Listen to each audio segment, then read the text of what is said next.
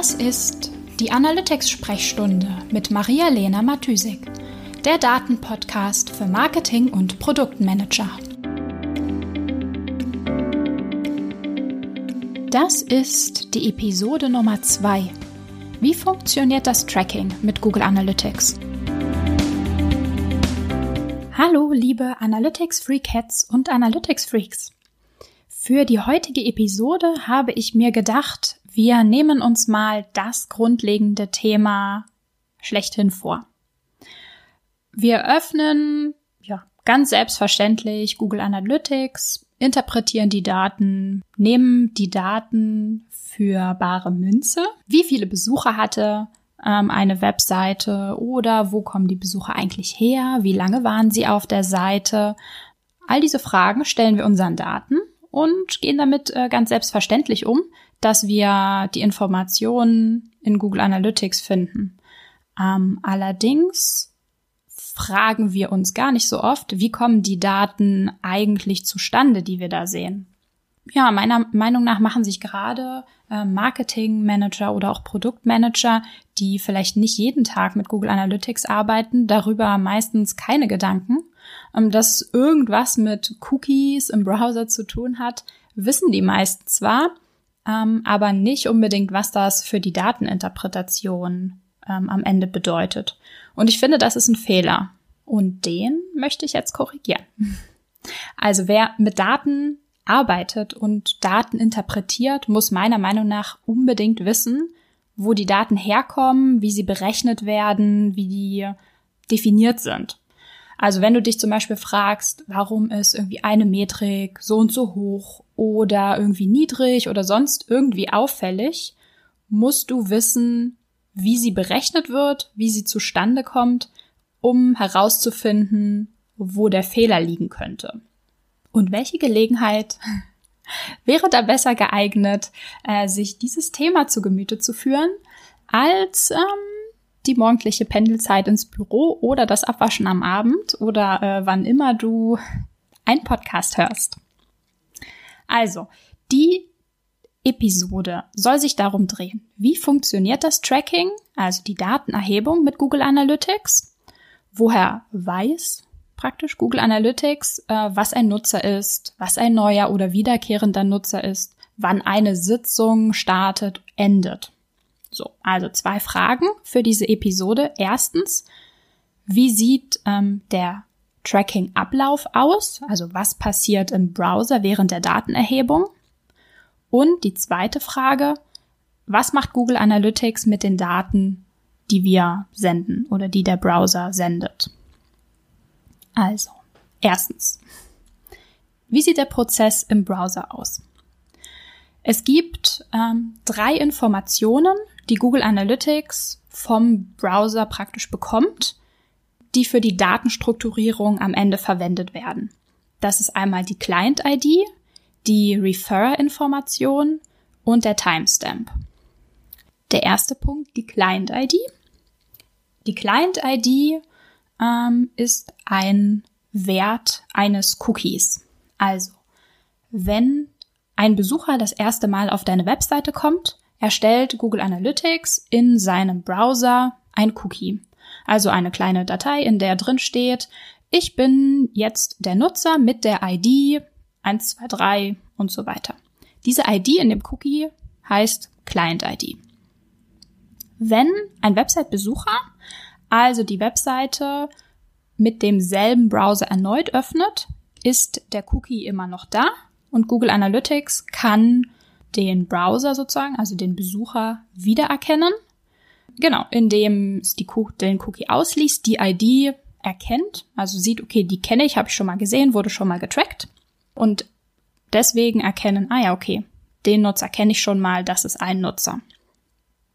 Und diese Cookie-ID, also die Client-ID, jedes Website-Besuchers wird mit jeder Information mitgesendet, die wir an Google Analytics senden. Also mit Page Views, mit Events, mit Transaktionen. Der zweite Punkt, die zweite Information, die Google Analytics braucht, um die Daten zu strukturieren, ist die Referrer-Information. Also mit dem ersten Seitenaufruf eines Besuchers registriert der Browser, neben der Client-ID auch noch die Information, wo kommt der Nutzer gerade her. Also was ist die Herkunft des Nutzers, auf welcher Seite war der Nutzer vorher, wer hat ihn praktisch auf deine Webseite geschickt. War das zum Beispiel eine Marketingkampagne, eine Suchmaschine, eine Social-Media-Plattform, whatever. Und diese Information, wo derjenige herkommt, das ist die Referrer-Information. Ähm, ja, also genau genommen wird die Referrer-Information nicht nur mit dem ersten Seitenaufruf ähm, gesendet, sondern mit jedem Seitenaufruf. Allerdings ist natürlich die Herkunft des ersten Seitenaufrufs am wichtigsten, weil er extern ist und alle anderen Seitenaufrufe, ähm, also zum Beispiel wenn jemand von Blogartikel A zu Blogartikel B browst, ist natürlich intern, also auf der Seite passiert und für die Strukturierung der Information in, nicht mehr so relevant, also zumindest nicht in dem Fall, den ich euch hier erkläre. Die dritte Information, ähm, die Google Analytics benutzt, ist der Timestamp. Ist natürlich immer wichtig zu wissen, also für uns, für die Interpretation, für die gesamte Customer Journey, wann eine Interaktion mit der Webseite stattgefunden hat. Also in welcher Reihenfolge hat der Nutzer zum Beispiel mit der Webseite interagiert. Also ein Produkt wurde äh, logischerweise vor dem Kauf angeschaut und der Kauf ist sozusagen eher das Ende der, der Interaktion als der Anfang.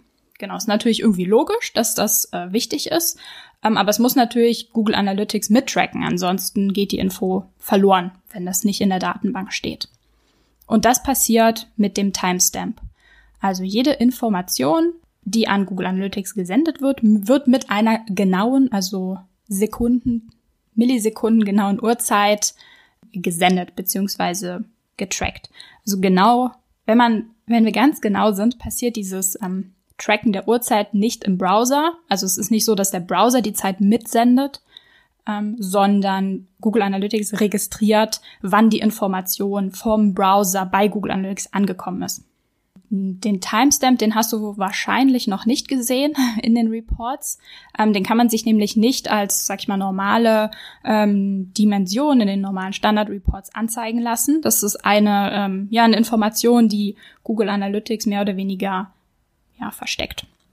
Genau, wenn, wenn du die sehen möchtest, dann musst du die als ähm, benutzerdefinierte Dimension mittracken. Okay, also wir haben die drei Informationen.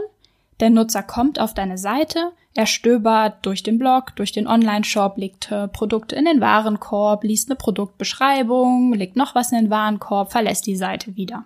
All diese Interaktionen werden an Google Analytics gesendet und jede in Interaktion wird mit der Client-ID der Referrer-Information und dem Timestamp gesendet. Der nächste Schritt beziehungsweise die nächsten Schritte passieren dann nicht mehr im Browser, sondern auf Seite von Google Analytics. Also was macht Google Analytics mit den Daten, die wir senden?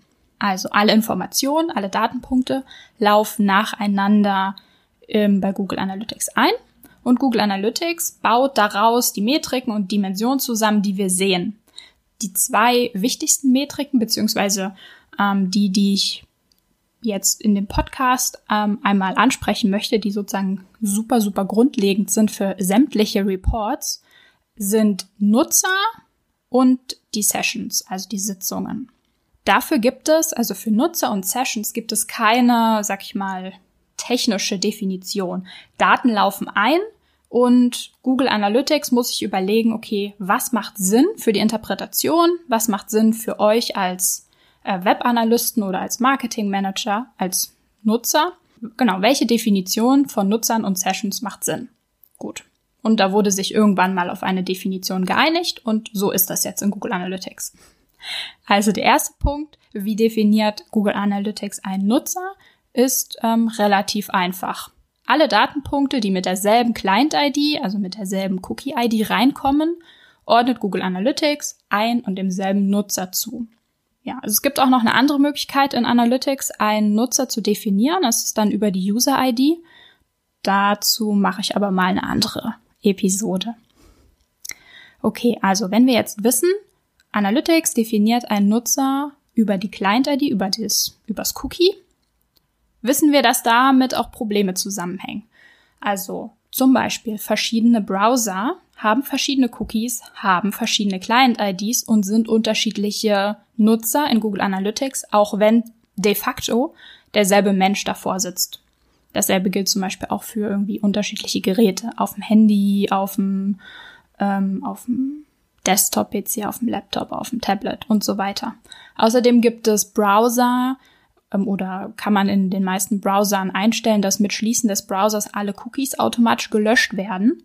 Wenn dann der Nutzer seinen Browser wieder öffnet, würde automatisch ein neues Cookie erstellt und Google Analytics würde, würde die ID nicht wiedererkennen können und würde einen neuen Nutzer tracken. Selbe passiert zum Beispiel auch, wenn jemand Tracking-Blocker aktiviert hat, die das Setzen von Cookies verhindern. So, also wenn ihr praktisch seht, ihr habt plötzlich sehr viele äh, unique Nutzer, dann kann es zum Beispiel daran liegen, dass entweder Cookies neu gesetzt werden.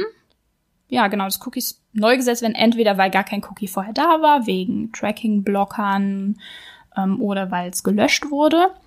Oder auch, weil zum Beispiel durch einen, einen technischen Fehler oder eine technische Funktion ähm, Cookies überschrieben werden. Es ist zwar eins da, aber aus irgendeinem Grund wird ein neues gesetzt und die Cookie-ID ist auch wieder neu. Ja, an dem, also an dem Beispiel sieht man nochmal deutlich, dass zum Beispiel, also dass Metriken im Allgemeinen, aber gerade in dem Fall jetzt unique User ist einfach nur eine Zahl. Und ohne zu wissen, wie die zustande kommt und welche Fehlerquellen oder ähm, Quellen, die irgendwelche Veränderungen hervorrufen können, also ohne dass man die kennt, kann man die Daten nicht hinterfragen und auch nicht sinnvoll interpretieren. Und der nächste Punkt, wie definiert ähm, Google Analytics eine Session, ist vielleicht noch mal ein bisschen ähm, diffiziler als einfach nur die Nutzerdefinition, die über das ähm, Cookie stattfindet. Ja, während die Definition des Nutzers mit dem Cookie eigentlich in den meisten Analytics-Tools gleich funktioniert und damit auch ungefähr vergleichbar ist, ist die Definition einer Session zum Teil sehr, sehr unterschiedlich. So, in Google Analytics, also ich möchte euch einfach mal kurz die Definition einer Session, einer, also einer Sitzung in Google Analytics nahebringen. genau, die Frage, die sich, die man sich stellt, ist eigentlich immer, wann beginnt und wann endet eine Sitzung. Also, ne, die ganzen Datenpunkte laufen ein, ähm, die gehören auch zum selben Nutzer, okay, alles gut. Jetzt muss sich Analytics entscheiden, welche, welche dieser Datenpunkte gehören denn jetzt noch zur selben Session und welche sind schon eine neue Session. Genau, also wann beginnt eine Sitzung, wenn's, wenn ein neuer Start praktisch stattgefunden hat. Also wenn es keine Datenpunkte anhand des äh, Zeitstempels, anhand des Ti ähm, Timestamps direkt davor ähm, sozusagen passiert sind, dann ähm, startet Analytics eine neue Sitzung. Außerdem endet eine Sitzung, wenn der Nutzer 30 Minuten lang inaktiv war. Also wenn 30 Minuten lang keine neuen Datenpunkte reingekommen sind, dann beendet Analytics eine Sitzung und wenn derjenige danach wieder eine Interaktion tätigt und ein neuer Datenpunkt mit einem neuen Timestamp reinkommt, ähm, wird eine neue Session aufgemacht.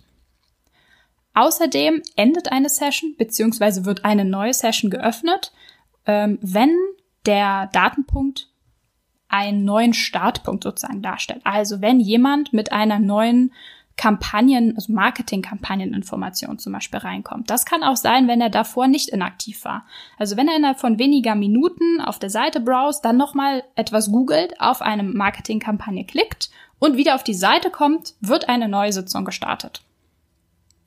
Und außerdem beendet Google Analytics Sitzungen Punkt Mitternacht.